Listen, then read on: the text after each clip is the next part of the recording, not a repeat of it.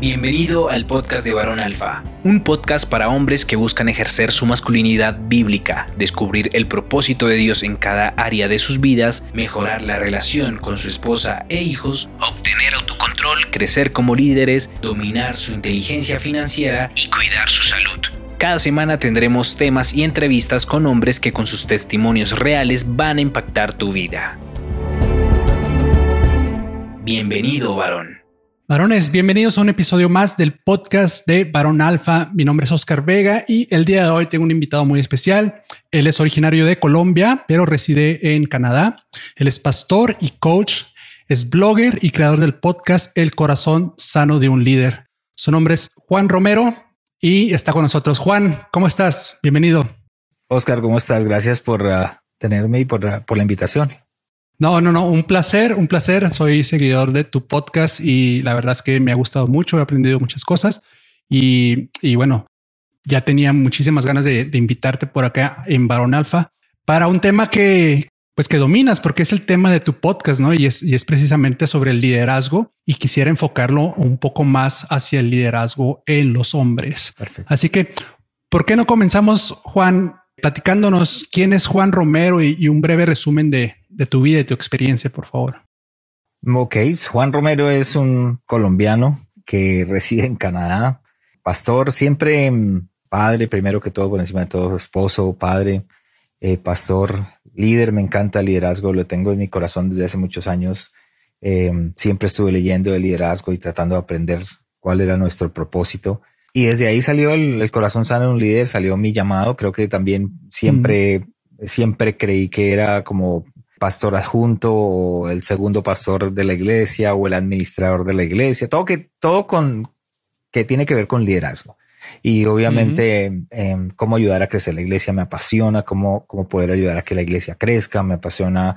Ese es mi trabajo también. Trabajo con una organización aquí en Canadá que ayudamos a, pastores a plantar sus iglesias y a tratar de, de, que arranquen pastores latinoamericanos, pastores eh, que son de África, de otros lugares. Entonces les ayudamos a que ellos em, planten su iglesia y eso también tiene que ver con el liderazgo. Entonces eso es lo que, lo que hago. Aparte de eso, soy profesional, manejo una empresa de transportación para el oeste de Canadá, para lo que es en todo lo Alberta y BC. Estoy a cargo de lo que es Vancouver, Alberta, Edmonton y todos los lugares de mudanzas internacionales. Entonces, trabajo en eso y aplico todos los, los uh, principios de liderazgo que he aprendido por medio de Dios y de Jesús y la Biblia en lo secular y me han servido muy bien. Claro. Ahora vamos a empezar por, por lo más básico, si te parece bien, y vamos definiendo qué es, qué es el liderazgo. Para mí, yo le puedo resumir sencillamente como influencia. El liderazgo es alguien que tiene seguidores. El líder es, es alguien que que no se define por una posición o no se define por una o por la cierta edad. Muchas veces nosotros, por ejemplo, que somos eh, cristianos y que estamos en una iglesia, usualmente decimos, uy, los ancianos son los líderes de la iglesia. No, hay veces que hay jóvenes que son los ancianos de la iglesia, no porque sean viejos de edad, sino porque tienen muy claro su visión, su misión, lo que quieren hacer y tienen un, y la gente lo sigue. Entonces es un, un liderazgo. Entonces, para mí el liderazgo es un proceso de influencia social que maximiza, digámoslo de esa manera, los esfuerzos de los demás hacia el logro de una meta. Ya, ahora que mencionas que el liderazgo pues es influencia en la época que vivimos, pues existen mucho el, llamado influencer, ¿no? Y pudiéramos tal vez confundir eh, la cantidad de personas que te siguen con, con tener influencia, ¿no? Con, el liderazgo, sí. Sí, hay gente que tiene 30 millones de seguidores y no sé si ustedes ven a, yo sigo a Juan Montreal, Juan Montreal es un amigo y, lo la seguimos y él, y él hace, hace videos de que, de un video que la gente le ha dado like como un millón doscientos y te vas a hacer uno, uno. Entonces, sí, sí, sí. La influencia, desafortunadamente hemos escogido esas personas que de pronto tienen un carisma para atraer personas. Y no importa que su ideal sea incorrecto o que lo que él piense sea incorrecto, mucha gente lo sigue simplemente por ese carisma. No significa que es líder, simplemente significa que tiene un carisma de influencer, que, que sí, entonces la gente lo sigue. Pero desafortunadamente hay gente que tiene ese carisma o, está influenciando de la manera incorrecta, no, no, lo, mm. no lo hacen correctamente y por eso terminamos con mucha gente pensando ciertas cosas que no son correctas eh, porque hay alguien que está diciéndolas y que aunque no tiene influencia, no le conocen su vida, no saben ni quién es, no, no tienen, o sea, saben quién es, me refiero, pero no saben qué es en su, en su interior, en su, en su esencia, no saben qué, cuáles son sus, um, sus cosas principales, sus, sus principios, sus valores, sino simplemente lo que ven en, en los videos o lo que pone. Entonces terminan siguiéndolo por las cosas erróneas. Ahora, alguien que no tiene influencia sobre muchas personas, pero tiene influencia sobre no sé, tres personas o sobre su casa, sobre su familia, ¿se puede considerar un líder? Es que, es que ese es un líder. Una de las cosas que, que creo que todos creemos es que no todos somos líderes y todos somos líderes. La diferencia es que el, círculo de, de, influencia, yo siempre arranco mi podcast diciendo, equiparnos es, es, no es opcional, es vital para nuestro crecimiento personal. Y ese crecimiento se va a ver en las personas que nos rodean. ¿Y quiénes son las personas que nos rodean? Nuestra esposa, nuestros hijos, nuestra familia, nuestros hermanos. Si tú eres un joven y dices, no, pues yo no estoy casado y no tengo hijos. Bueno, bueno, tus hermanos, tus amigos, mm, tienes mm, una esfera de influencia. Y esas personas son las que tú estás liderando. Si tú levantas una piedra para tirar una piedra, muchos te van a seguir para tirar la misma piedra. ¿Quiénes? Pueden ser los que están al lado tuyo, que es donde empieza ese liderazgo. Entonces todos estamos llamados a liderar. El problema es que muchos no lo entienden, que es como lo que lo que aprendimos al principio. Yo voy a ser líder hasta que tenga el título. Yo voy a ser líder mm. hasta que tenga la posición. Yo voy a ser líder hasta que me den esa autoridad. Y resulta que nosotros tenemos que, aprender a, liderar sin tener esos títulos, sin tener esa posición. Eh, liderar desde un lugar donde, donde la gente no nos ve, pero estamos liderando. Entonces nos ven detrás. Si, si eres un hijo y tienes tus papás, tus papás son los que lideran, pero tú puedes influenciar cómo ellos lideran desde un lugar atrás. Entonces todos fuimos creados para liderar. Ahora, específicamente hablando de los hombres, ¿fuimos los hombres llamados sobre las mujeres a liderar? Pienso que la Biblia dice que el hombre está diseñado para administrar.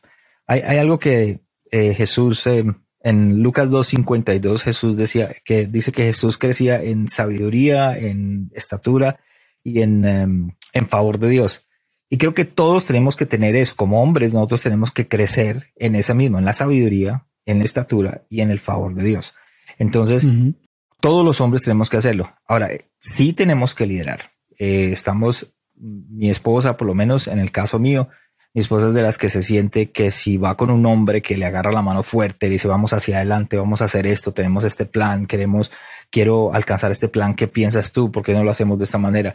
Entonces, a ella le gusta esa clase de liderazgo y, nosotros estamos hechos y creados para poder liderar y pasar al frente y liderar no solamente a nuestra esposa, a nuestros hijos, nuestra familia, todo lo que nos sigue. Entonces, sí estamos hechos para liderar. Muchas veces yo creo que se confunde ese llamado liderazgo con como ser jefe, ¿no? Como jefatura, como tener ese dominio sobre los demás. Y, creo que eso ha dañado muchísimo este, gran parte de nuestra historia, de nuestra sociedad. Cuando nosotros arrancamos la iglesia, una de las cosas, cosas que nos prometimos fue no, no nombrar líderes. El error más grande que cometemos como pastores, y eso es lo que yo creo, ¿no? Ese es mi pensar, ¿no? Que es que cuando, cuando, arrancamos la iglesia tenemos tres, cuatro personas que dicen, oye, me gusta lo que estás haciendo, quiero estar ahí. Vamos creciendo y resulta que esas personas en el caminar se vuelven líderes. O sea, se mm. vuelven parte influencers o son las personas que tienen cierto liderazgo. La gente nueva llega y los ve a ellos y dice, ellos son parte de la iglesia, son líderes. Pero le da uno ese título de liderazgo y por alguna razón se le sube a la cabeza. Y mm. ese ha sido el problema grande que yo pienso que hay es que una persona que nunca ha tenido liderazgo, que nunca ha tenido la posición o que nunca ha tenido el título, de pronto llega a la iglesia y se le da pues mm. mostramos, como decimos los colombianos, muestra uno el cobre de que uno está hecho, es la realidad. Entonces nosotros como pastores, mi esposa y yo, eh, tratamos de no llamarlos líderes, sino tratamos de llamarlos el grupo base, era el grupo base con el que trabajamos. Entonces teníamos mm. reuniones del grupo base, clases de liderazgo para el grupo base. ¿Por qué? Porque no queríamos darle el título de liderazgo hasta que mm. Dios nos lo mostrara. O sea, eso para mí es, es, lo que dice es como que el, el liderazgo que viene de Dios hasta que Dios no se los, pues, no los pone a ellos y se da uno cuenta de que, ok, tienen ese liderazgo ya. En un principio mencionabas que el liderazgo es algo que te apasiona. ¿Qué fue lo que te llevó a esto? ¿Quién hubo algún líder en tu vida que, que de alguna manera te influenció para, digamos, enfocarte en este tema del liderazgo, Juan? Sí, yo te, bueno, yo soy, estuve en la Fuerza Aérea en Colombia y por ende la Fuerza Aérea siempre está el liderazgo, el líder. En el colegio, eh, estuve en un colegio militar también, entonces como que habían esas mm. jerarquías de liderazgo, ¿cierto? Está el teniente, el subteniente, los que envían. Y mm, me acuerdo que había un teniente que se llamaba el Teniente Velázquez y me gustaba como, como él daba el ejemplo, como él se vestía, como él, cierto, él, caminaba, como, o sea, ese, ese porte militar. Entonces yo quería ser como él. Entonces empezó a mm. influenciar de que cómo puedo yo ser como él que me hice, mm. me hice preguntas, ¿cómo puedo ser yo como él?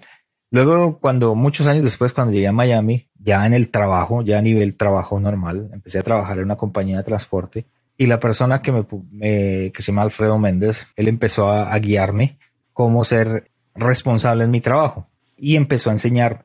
Y él me dijo un día, quiero que seas exitoso. O sea, quiero que lo logres, quiero que aprendas todo lo que te estoy enseñando porque tienes una familia, tienes unos hijos y si tú eres exitoso, ellos van a recibir la bendición de, tus éxitos, va a recibir lo que tú alcances. Si tú alcanzas, si eres un buen, excelente administrador, pues entonces te va a llevar a ser un buen gerente. Y si vas a ser un buen gerente, te va a llevar a ser un buen presidente. Y si te lleva a ser un buen presidente, vas a ser un buen CEO. Entonces, esas cosas empezaron a, a hablarme, a decirme, ok, ¿cómo puedo yo influenciar? Entonces me di cuenta que él había hecho ese liderazgo para que yo alcanzara para que mm. yo pudiera. Entonces eso me apasionó. De ahí en adelante yo dije, yo quiero ayudar a la gente a que ellos alcancen algo. Entonces, gente que trabaja conmigo, se hace en la iglesia como en lo secular. Mi sueño es que mi liderazgo lo pueda influenciar tanto que ellos puedan alcanzar, así se vayan de la empresa, se fueron de la empresa. ¿Por qué? Porque ya el techo, ya pasaron el techo. Yo, yo no soy esa etapa, ya. pusieron, pudieron llegar y soy el hombre más feliz con que ellos logren y alcancen esas cosas porque yo sé que ellos van a ser de influencia para otras personas. Eso fue lo que me apasionó el liderazgo. Wow. Hay una frase, me recordaste ahorita una frase secular, pero muy popular, que dice que eh, un verdadero líder forma líderes, ¿no? Sí, un verdadero líder eh, da herramientas, eh, capacita. Hay una palabra que, ¿cuál es la palabra que usamos los cristianos? empoderar. Empoderar. sí, por alguna razón no me gusta, pero, pero el líder empodera a otras personas para los capacita para poder alcanzar sus metas, sus metas, las metas que Dios tiene. Por eso digo que es que el liderazgo va, va de la mano con el propósito que nosotros tenemos. Creo que yo escuchaba en uno de tus podcasts, porque by the way los escuché, hablabas de propósito y decías que todos tenemos propósito. Y uno de tus invitados decía, todos tenemos un propósito. Y estoy de acuerdo, todos tenemos un propósito. No fuimos hechos simplemente por que Dios se le dio la gana de hacernos. Tenemos, hay, una sola, hay, hay, ciertas personas o ciertas eh, tasks o tareas que solamente tú puedes hacer porque Dios te creó para hacerlas. Esas. Nadie más en el mundo las va a poder lograr sino solamente tú. Ah, pero ¿cuáles? Primera, tú eres el único que puedes hacer feliz a tu esposa.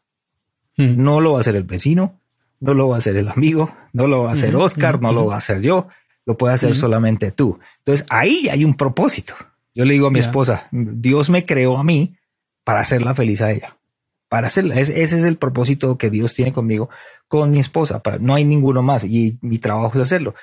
Mis hijos nacieron y Dios me creó con el propósito de ser un excelente padre, de ayudarles a que logren sus sueños, a que puedan alcanzar sus metas, a que lo que hay en el corazón de ellos los podamos eh, empujar y yo ser ese, ese, mm, hay un libro de Samuel Chan que dice, ¿quién sostiene la escalera? Eso quiere decir que uno como líder sube, pero estando arriba en la escalera, hay alguien abajo que te está sosteniendo la, la escalera.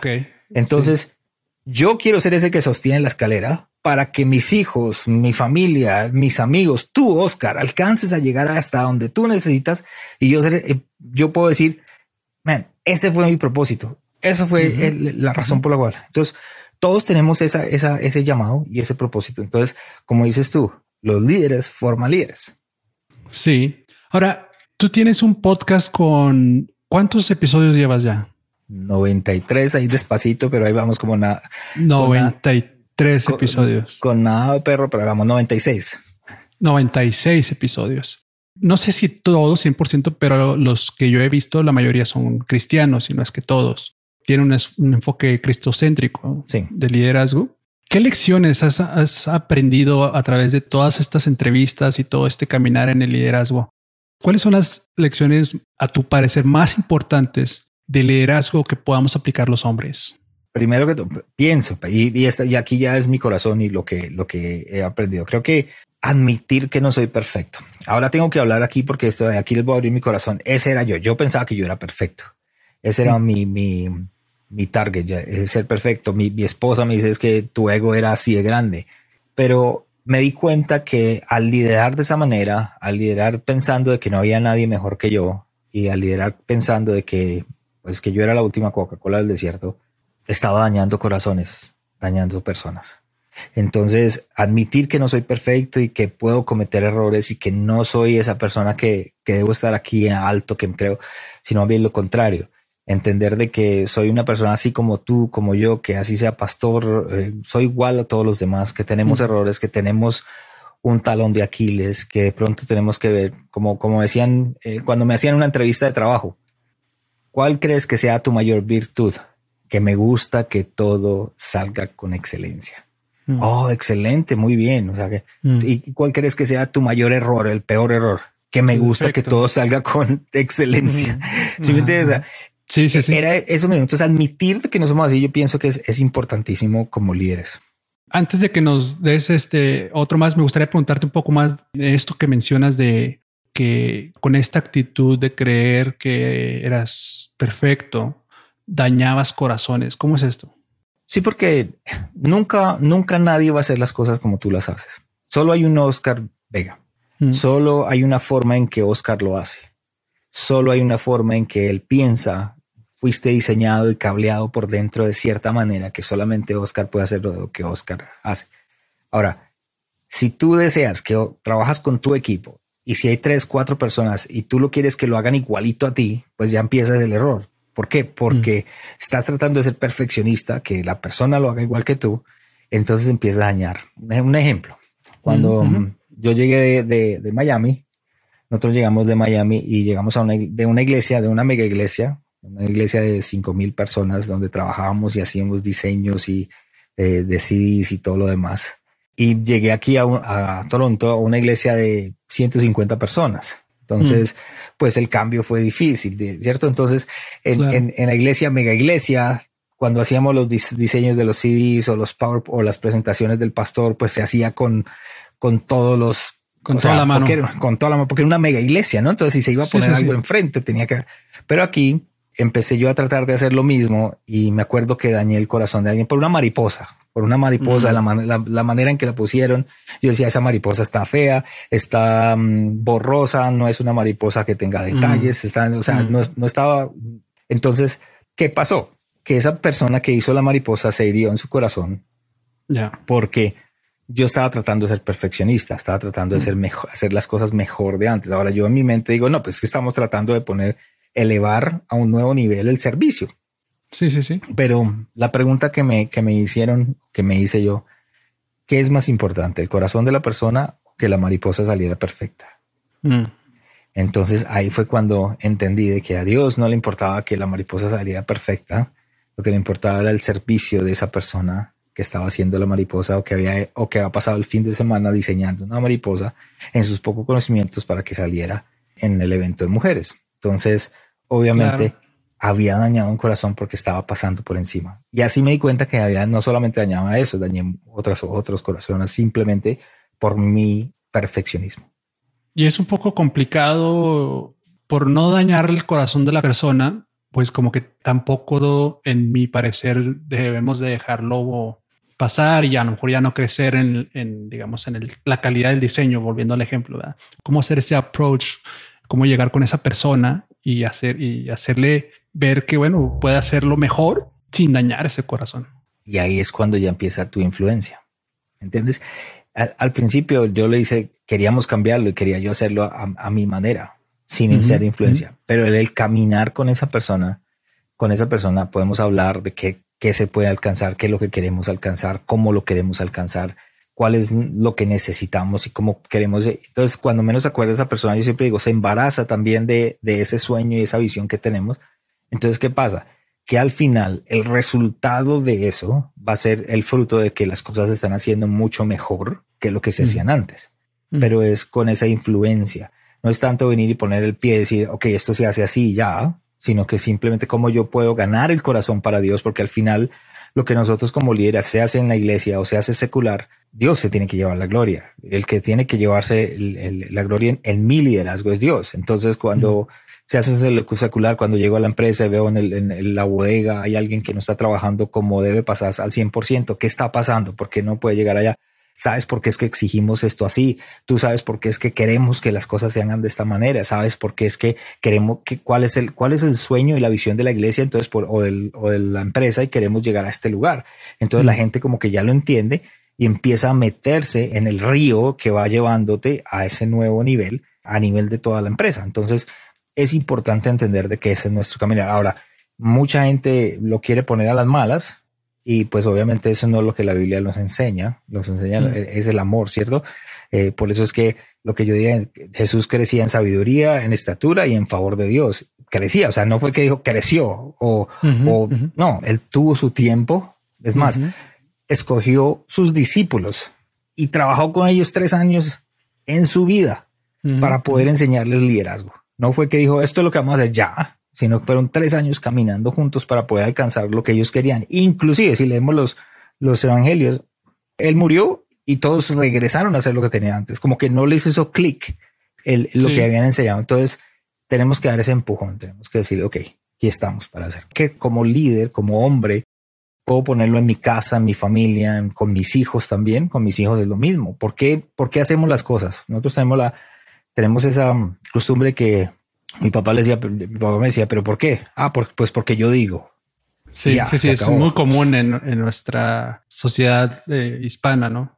Exacto, pero si tú a tus hijos teenagers o, adolescentes les dices, mira, es que lo hacemos por esto, queremos hacer esto por esto y esto y esto, ya como que ellos se, meten en el río de lo que tú quieres hacer y lo que quieres alcanzar. Entonces es, es como decir siempre el no, no decirles el qué, sino el por qué. Ya. Ahora, mencionabas ahorita eh, algunos ejemplos de liderazgo en la Biblia. ¿Hay algún otro que te recuerde específicamente de la Biblia? Pues hay uno, hay algo aquí voy a, hay algo que Dios me ha hablado en lo cual yo he estado escribiendo y, quiero compartirlo con ustedes. No lo comparto mucho, me, me invitaron a vez a, un seminario y lo compartí.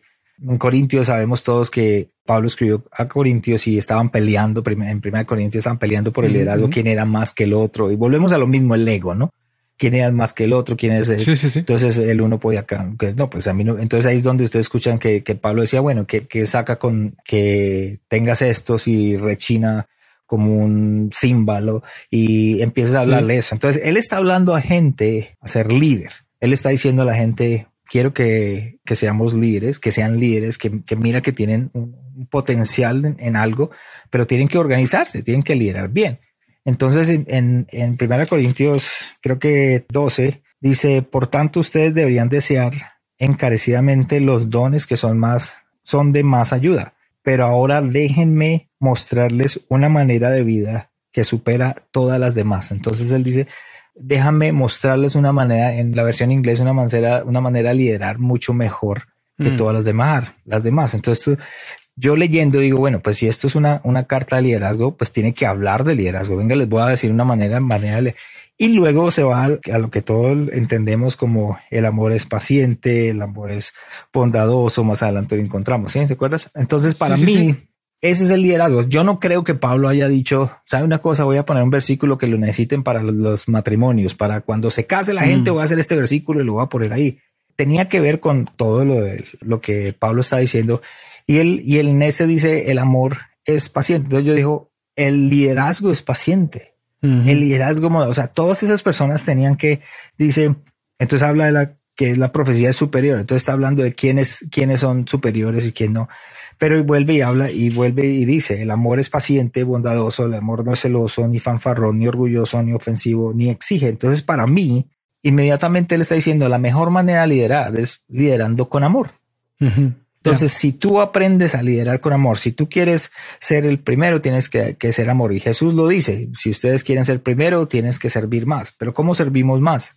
Servimos con amor. Si queremos ser aquella persona que tengamos influencia, tenemos que servir a nuestras personas alrededor de nosotros.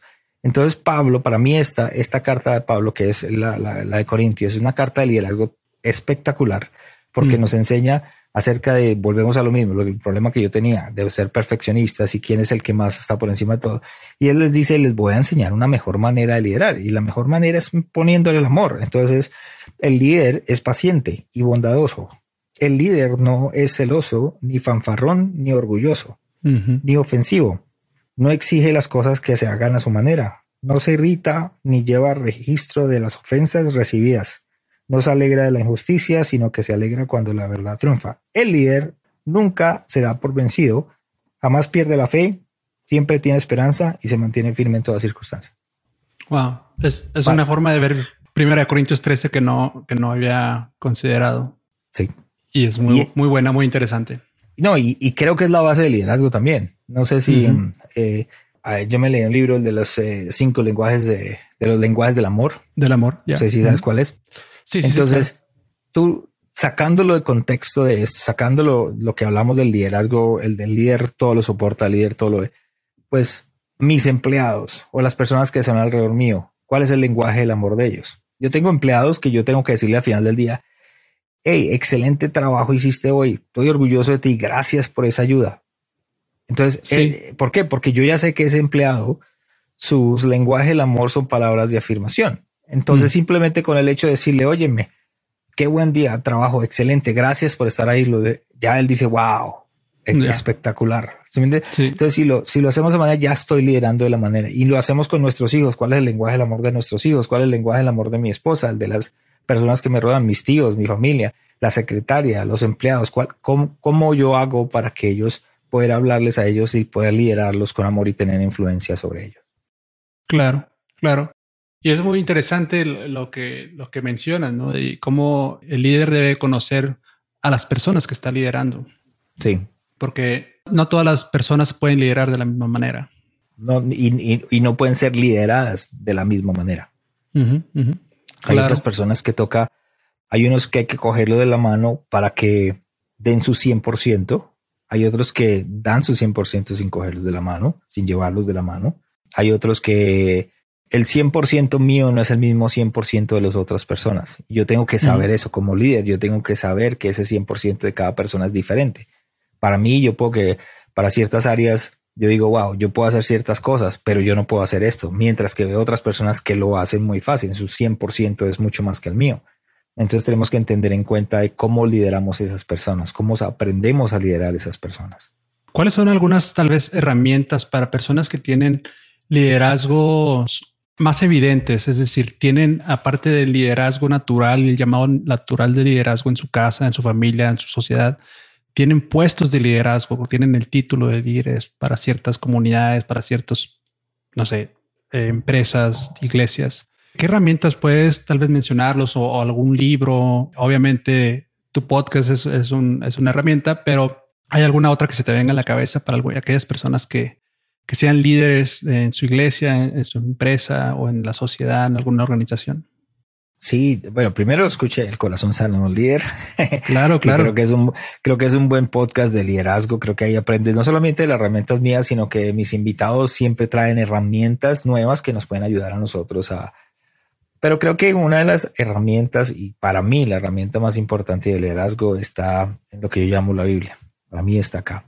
John Maxwell tiene muchos libros acerca del liderazgo, muchas revelaciones acerca del liderazgo, pero yo he aprendido, vuelvo y digo, que por medio de lo que eh, el Señor Jesús, por medio de lo que Dios hizo, los ejemplos de nuestros héroes en la Biblia, ¿cierto? El poder entender de que, de que somos un desastre, de que no somos los héroes de la Biblia, sino que el héroe de la Biblia es Jesús y que está ahí para enseñarnos. Entonces, poder aprender a verlo de esa manera en el liderazgo, para mí ha sido el, eh, valor más grande que, yo puedo tener, la herramienta más grande, porque no sé si es que yo estoy cableado de una manera en que yo veo, wow, qué influencia mm. tenía Jesús aquí, o, uy, Nehemías, cómo fue que él hizo para poder influenciar, para poder alcanzar lo que tenía que hacer.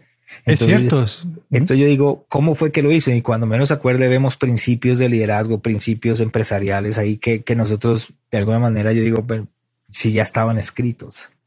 Sí, es cierto, es cierto. Ahorita que lo mencionas, se me viene a la cabeza que la Biblia está llena de liderazgos, está llena de personas que tuvieron liderazgos en sus vidas, que, forjaron un liderazgo. Está, está David, está Salomón, obviamente, todo y hubo liderazgos buenos y hubo liderazgos malos. Exacto. Está Saúl, que todos decimos, wow, pero, pero él fue un líder y, vemos sus errores y de esos errores tenemos que aprender. Claro, claro, claro. digo, no tengo los números exactos, pero alguna vez este, estudié que los reyes de Israel, casi que no sé si más de la mitad de los reyes de Israel hicieron lo malo, ¿no? Sí.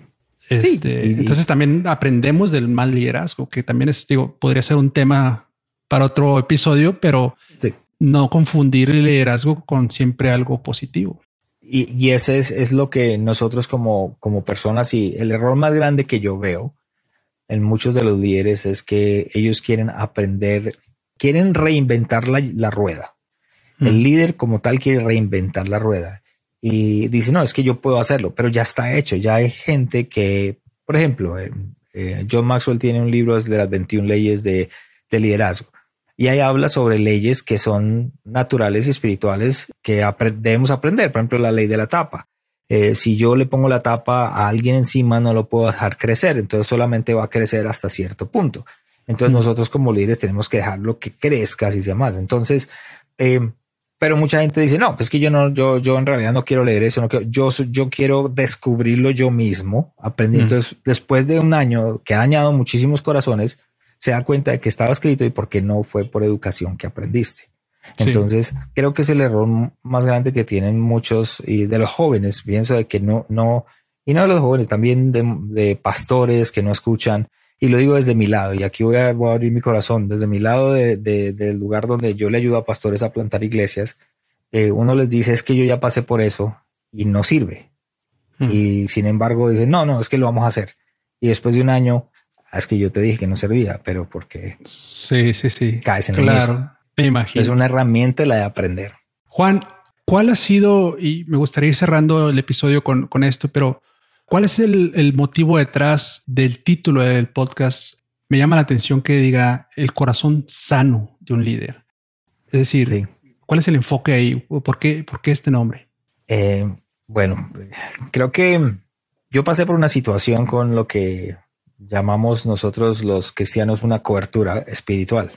Mm. Eh, dentro de esa cobertura espiritual, el, el llamado apóstol o pastor tenía mm, su autoridad sobre nuestra familia y resultamos, resultó mi esposa muy herida, yo también, mis hijos heridos, eh, hasta el punto de que no querían saber de iglesia, sí querían saber de Dios, querían saber de Cristo, esa parte nunca se dejó, eh, porque nunca le echamos la culpa a Cristo, siempre me, como que la culpa fue mía, o sea, la mía. Mm, entonces, como era mi culpa, entonces, ¿por qué? Porque vuelve a lo mismo, no tuve liderazgo, no lideré bien, yo debería haber puesto como pastor de mi iglesia, yo debería haber liderado de esta manera y no haberme dejado eh, poner el pie encima o hacer esto. Entonces, siempre, entonces cuando resulté al año y medio, dos años, dije, pues, ¿por qué no podemos que la gente lidere con un corazón sano?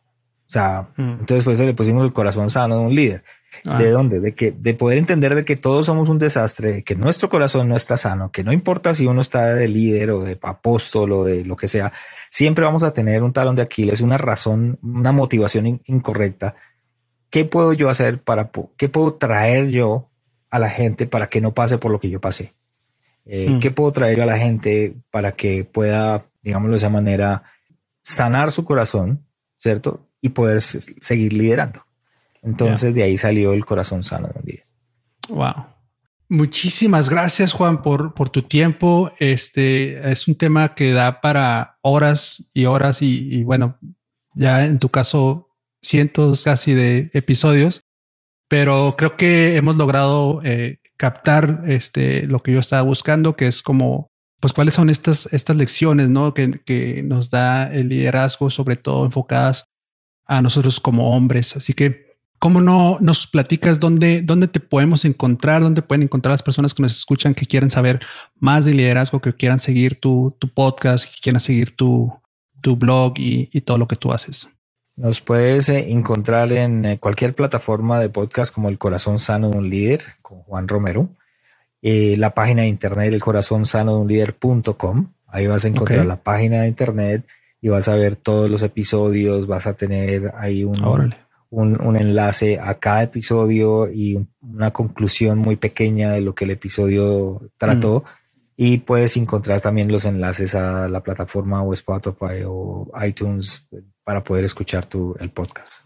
Excelente. Juan, muchísimas gracias de verdad. Gracias a todos los que nos han escuchado el día de hoy. No se olviden, por favor, de compartir este episodio, de comentar aquí en, en YouTube, si lo están viendo por YouTube, comentarnos eh, pues cuáles han sido sus experiencias como, como líderes y, y, si tienen alguna pregunta para Juan, pues también por aquí la podemos hacer. Juan, muchísimas gracias nuevamente, muchísimas bendiciones y, y lo mejor hasta allá, hasta Canadá. No de haber estado acá. Gracias. Hasta luego a todos. Bendiciones.